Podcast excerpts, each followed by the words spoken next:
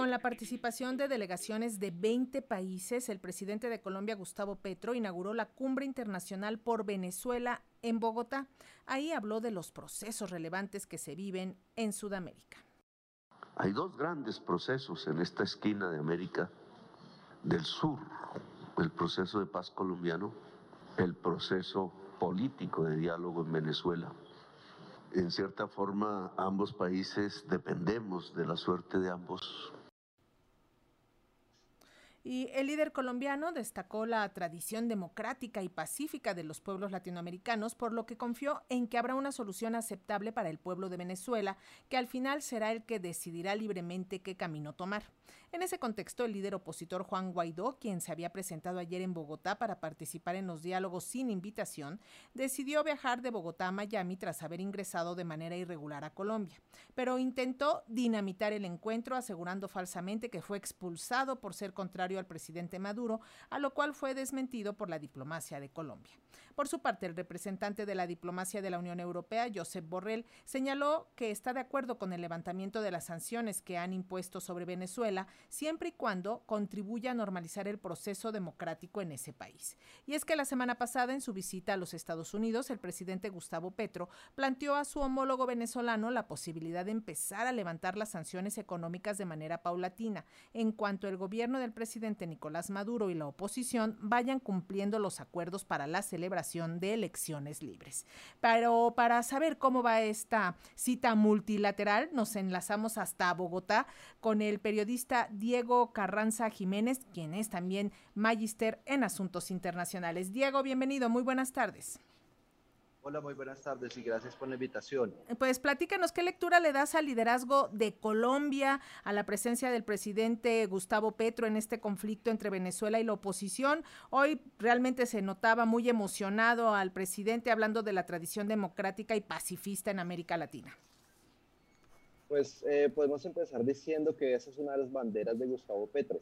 Él desde los diferentes cargos que ha desempeñado acá en Colombia fui concejal del municipio de Zipaquirá, alcalde de Bogotá, también en mi parlamento y ahora como presidente pues siempre ha sido un abanderado de la democracia y pues justamente ahora como presidente y como esa figura internacional que busca eh, lograr eh, pues está apoderándose de un proceso que la verdad lleva mucho tiempo estancado.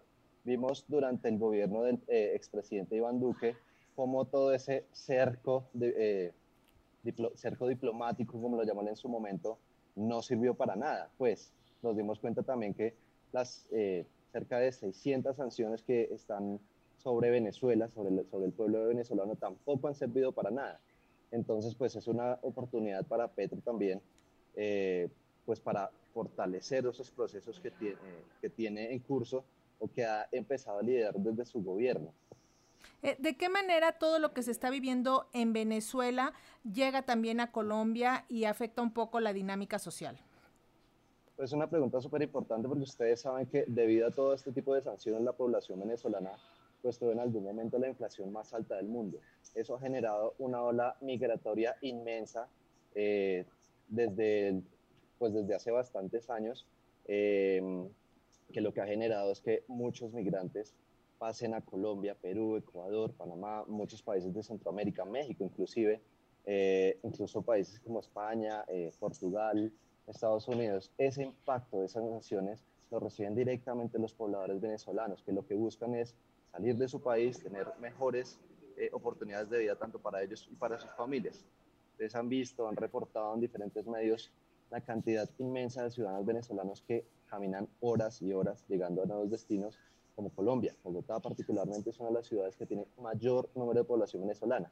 Pues eso no es gratis, esto genera acá o ha generado muchos conflictos por, por xenofobia, eh, aumentado la informalidad en las calles de Bogotá y de otras ciudades, eh, aunque en un número muy, muy mínimo, pero también se han visto eh, pues casos de delincuencia y bandas organizadas que han llegado a la ciudad y pues a otras ciudades de Colombia y todo eso pues tiene un impacto muy fuerte eh, eh, en el día a día de las personas, pues, tanto de los, los venezolanos que están viviendo acá desde hace mucho tiempo, porque igual la xenofobia les afecta a ellos también, como a los migrantes que han llegado en los últimos años, producto de las sanciones y de la situación socioeconómica en Venezuela.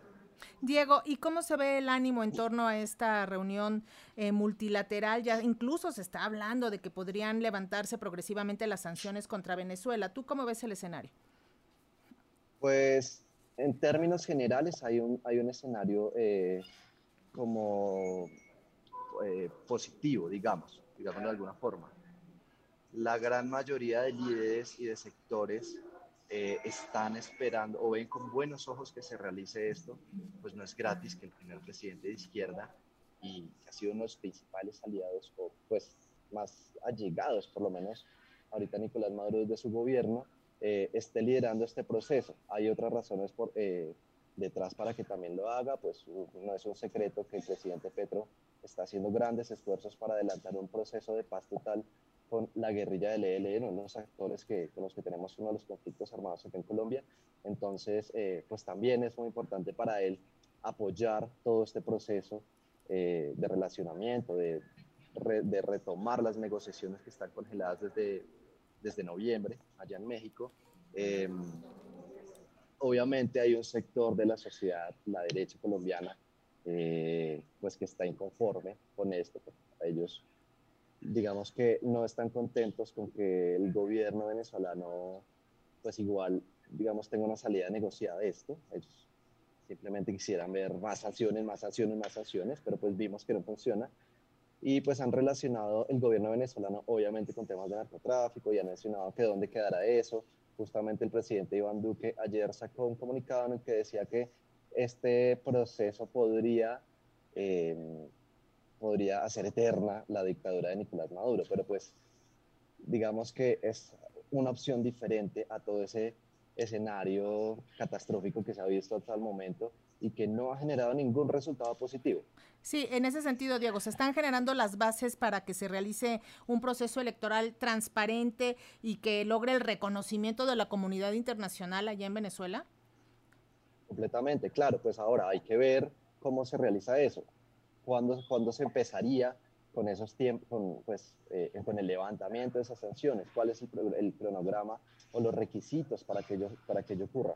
Pero definitivamente considero que es un buen inicio para ver si después de 26 años eh, Venezuela pues eh, se libra de alguna manera de como del poder del chavismo y de todo lo que ha generado.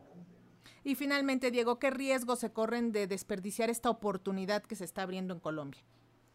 Bueno, pues básicamente continuar con esta situación tan difícil que está viviendo el pueblo venezolano hace ya varias décadas, eh, que definitivamente el gobierno Maduro no abra la posibilidad para que otros sectores eh, políticos estén en las esferas del poder o gobiernen Venezuela eh, y pues que se impongan posiblemente más sanciones en caso de que este proceso fracase. Digamos, más allá, yo veo más beneficios que, que, que cosas en contra pues vamos a dar seguimiento a cómo se desarrolla esta cumbre y cuáles son los acuerdos que además se empiezan a instrumentar. Por el momento te agradecemos muchísimo, Diego Carranza Jiménez, periodista y magister en asuntos internacionales. Gracias por tu tiempo para las audiencias de Radio Educación.